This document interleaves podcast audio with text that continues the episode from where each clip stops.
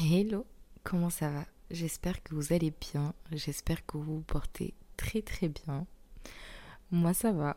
Si tu me suis sur Instagram, tu sais peut-être que je suis un peu malade. Si tu ne me suis pas, franchement, je ne sais pas quoi te dire. Là, là, tu ne me vois pas, mais j'ai une tête euh, vraiment de déçu. Mais ça va aller, je me soigne bien. Et euh, cet épisode sera peut-être un peu plus court que les autres parce que j'ai une angine et donc j'ai très très mal à la gorge. Et le simple fait d'avaler ma propre salive me fatigue. Donc on va essayer de prendre soin de Roro.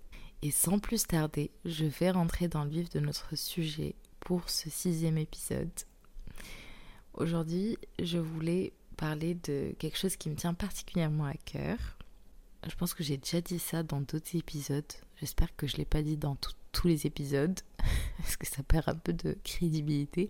Mais bon, ce podcast est fait pour le partage. Tout ce que je partage vient des expériences personnelles, ou en tout cas est inspiré la plupart du temps de mes expériences personnelles. Et donc c'est normal que ça me tienne à cœur. Donc, même si on l'a déjà dit, on va le n'y a pas de souci. Aujourd'hui, on va parler d'un sujet qui me tient particulièrement à cœur il y a quelques jours, j'ai eu une petite discussion avec ma mère sur notre vision des choses, elle et moi. Et on parlait d'un point en commun qu'on a, quelque chose qui nous a permis de tenir bon durant les moments les plus durs qu'on a vécu, de continuer à faire le nécessaire pour, euh, pour, pour, sortir de ces situations compliquées et de ne jamais baisser les bras, même quand on est au plus bas.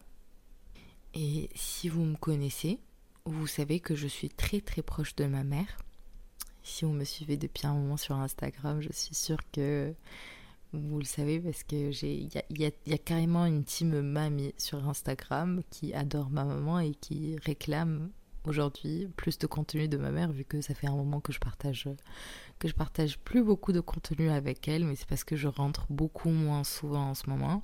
En tout cas depuis que je suis plus étudiante et que j'ai plus énormément de vacances malheureusement Mais en tout cas, vous savez que je suis donc très proche de ma mère et que j'ai perdu mon papa en 2019, euh, qui repose en paix. Et ma mère, c'est donc... Euh, c'est juste tout ce qui me reste en fait. J'ai deux frères adorables aussi, voilà, pour faire le, tour de ma petite famille.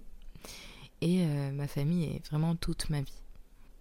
Et aujourd'hui, j'aimerais vous partager une petite histoire très personnelle. Un sujet que j'évite souvent parce que qui ravivent des souvenirs qui sont pas très agréables, mais je pense qu'on peut tous en tirer une bonne leçon, donc why not?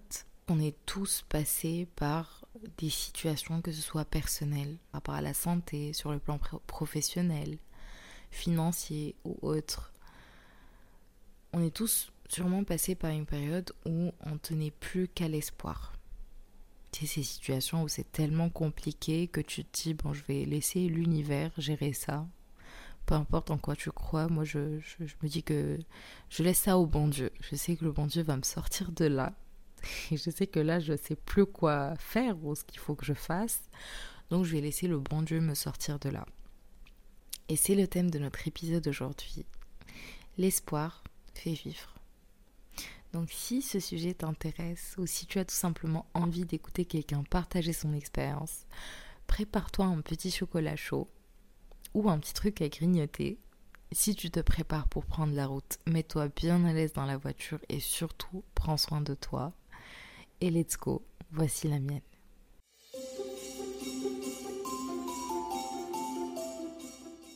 Je sais pas vraiment s'il y en a d'entre vous qui sont au courant. J'en ai parlé il y a super longtemps sur Instagram, mais ma maman a eu euh, quatre cancers en 7 ans. Le premier était en 2010 et le dernier en 2017. Aujourd'hui, elle va bien et j'espère qu'elle n'en aura plus jamais et qu'elle va vivre une longue vie et que je vais la voir à mes côtés le plus longtemps possible. Mais ces années ont été tout simplement horribles. Il n'y a pas d'autre mot pour le, pour le décrire. Elles ont été horribles. Particulièrement le dernier, son dernier cancer. Je vous raconte la petite histoire. C'était l'été 2017, la pire période de toute ma vie. Et je me rappelle que à ce moment-là, j'étais à Toulouse. C'était ma toute première année à l'étranger, la rentrée de 2016-2017. Et j'étais vraiment très mal. Et vers la fin de cette année, je voulais absolument rentrer en Tunisie et laisser tomber les études à l'étranger. Ma maman n'était évidemment pas du tout d'accord et elle avait tout fait pour que je reste. Finalement, je devais rentrer en juin, juste pour les vacances, mais j'étais passée au rattrapage, donc on a décalé mon retour. Et durant tout ce temps, ma maman a été adorable. Était là à me soutenir, à me dire qu'il faut que je reste, qu'il ne faut pas que j'abandonne, que tous les débuts sont difficiles mais que c'est normal parce que c'est là où on sort de notre zone de confort, c'est là où c'est plus compliqué, mais qu'après ça ira mieux et qu'il fallait absolument que je reste. Bref, c'était vraiment un amour durant toute cette période. Vous comprendrez après pourquoi je vous raconte tous ces détails, mais euh, donc je finis mes partiels, je rentre en Tunisie. La première journée se passe très bien en famille, on fait un petit repas, rien à signaler. Le deuxième jour, euh, je me rappelle de cette journée vraiment comme si c'était hier. On va faire quelques courses avec ma mère et euh, on a fini ce qu'on avait à faire. On était dans le parking dans la voiture pour rentrer à la maison. Et là, on a eu une discussion où euh, ma mère m'annonce que son dernier contrôle ne s'était pas passé comme prévu, qu'ils ont découvert donc une autre tumeur cette fois-ci beaucoup plus volumineuse, donc 28 cm exactement, au niveau de l'abdomen, et qu'il fallait qu'elle se fasse opérer en toute urgence pour l'éliminer. Donc pendant que moi j'étais en train de me plaindre pour rentrer, laisser tomber les études à l'étranger, etc., ma mère savait qu'elle avait un cancer, qu'elle devait se faire opérer en urgence, et pourtant elle ne m'a rien dit pour ne pas me perturber et pour que je puisse me concentrer à 100% sur mes études, mes partiels, mes rattrapages. Et euh, s'est dit, euh, ben, je, vais sacrifier ce temps, je vais attendre juste qu'elle passe ses rattrapages et, on va gérer cette situation à son retour.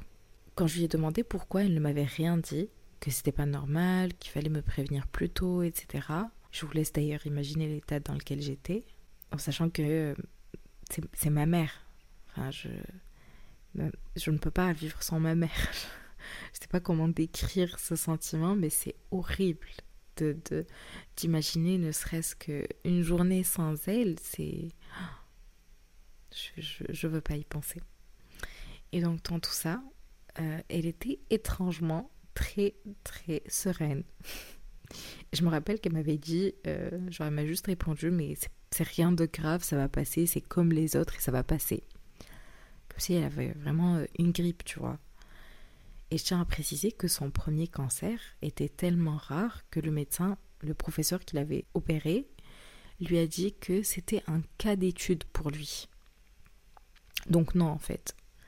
La situation était grave, son cancer était très grave, son état était grave, il n'y avait rien de rassurant dans toute la situation, et pourtant, ma mère était certaine qu'elle allait s'en sortir. Comme si ben, c'est l'espoir qui la faisait vivre. Et c'est pour ça qu'on parle de ce sujet aujourd'hui et qu'on parle de cette histoire aujourd'hui.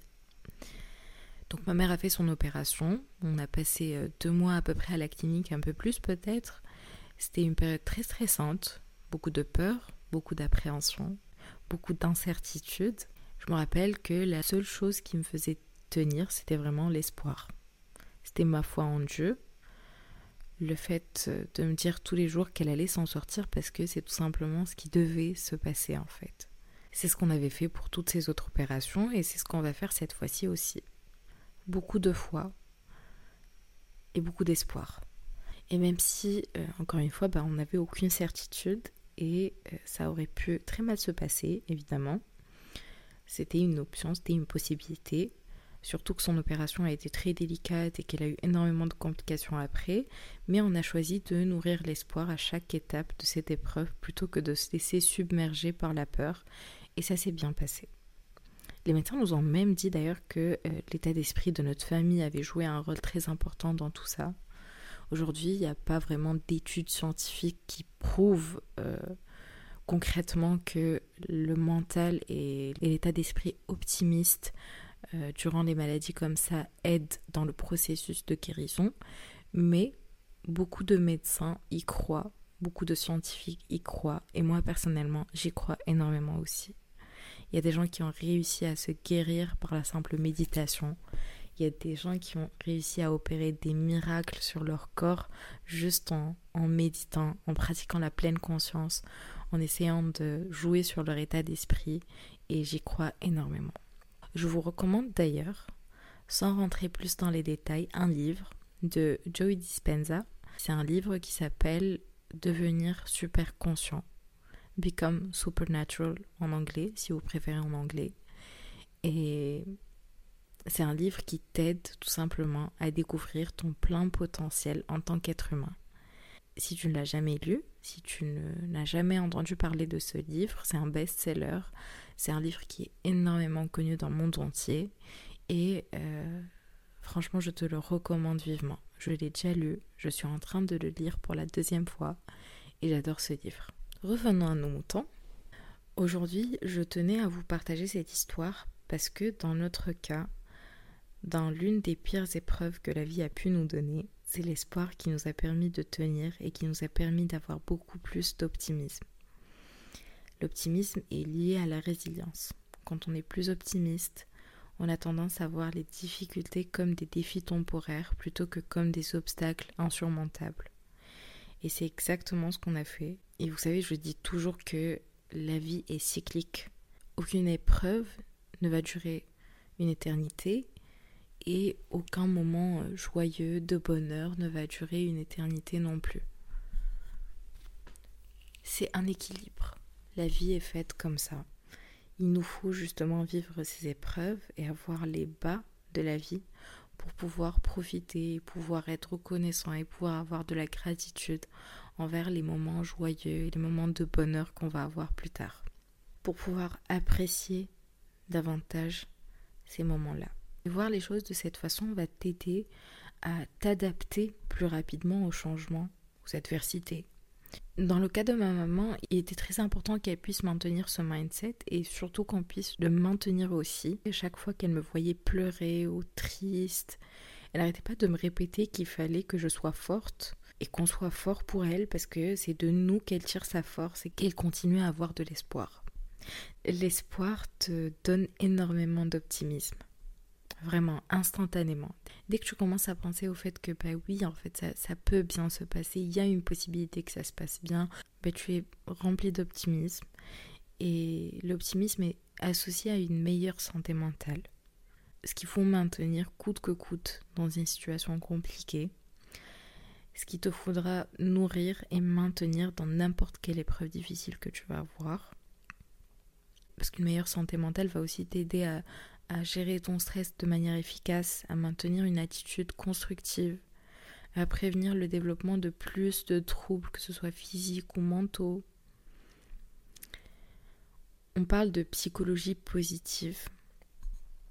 Si vous n'êtes pas familier avec le terme, la psychologie positive est une discipline qui s'intéresse surtout à la santé, à la qualité de vie, au bien-être, c'est une discipline qui s'intéresse tout simplement à ce qui rend êtres humains résilients, heureux et optimistes.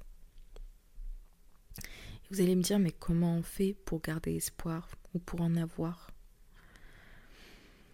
Mon conseil pour vous, c'est quelque chose que j'ai déjà dit dans d'autres épisodes, mais que je ne cesserai de répéter. Mais évitez au maximum de vous retrouver dans un rôle de victime. Ne soyez pas le genre de personnes qui, dès qu'ils sont face au moindre petit souci, remettent ça sur leur sort. C'est toujours la faute à pas de chance.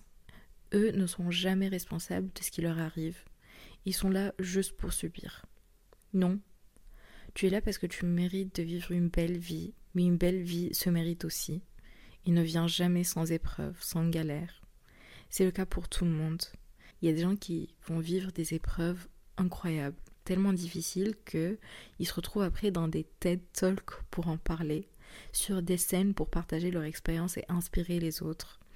Et ils n'ont rien de plus que les individus victimes, on va les appeler comme ça, si ce n'est la capacité d'être résilient, d'avoir de l'espoir et de faire le nécessaire pour s'en sortir des épreuves difficiles. Mais on est tous des êtres humains. On n'est que des êtres humains. Et l'être humain peut être faible, comme il peut avoir un potentiel extraordinaire. Tout est dans la tête et tout est dans ta façon de voir les choses, de gérer ta vie, de visualiser ton avenir. Il y a des situations où peu importe ce qu'on fait, ça va mal finir, évidemment.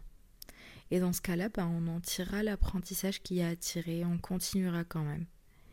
Et si c'est vraiment très dur, sache que tu es à la hauteur de cette épreuve. Moi, j'ai grandi en ayant toujours en tête que le bon Dieu donne ses plus durs combats, ses plus forts soldats.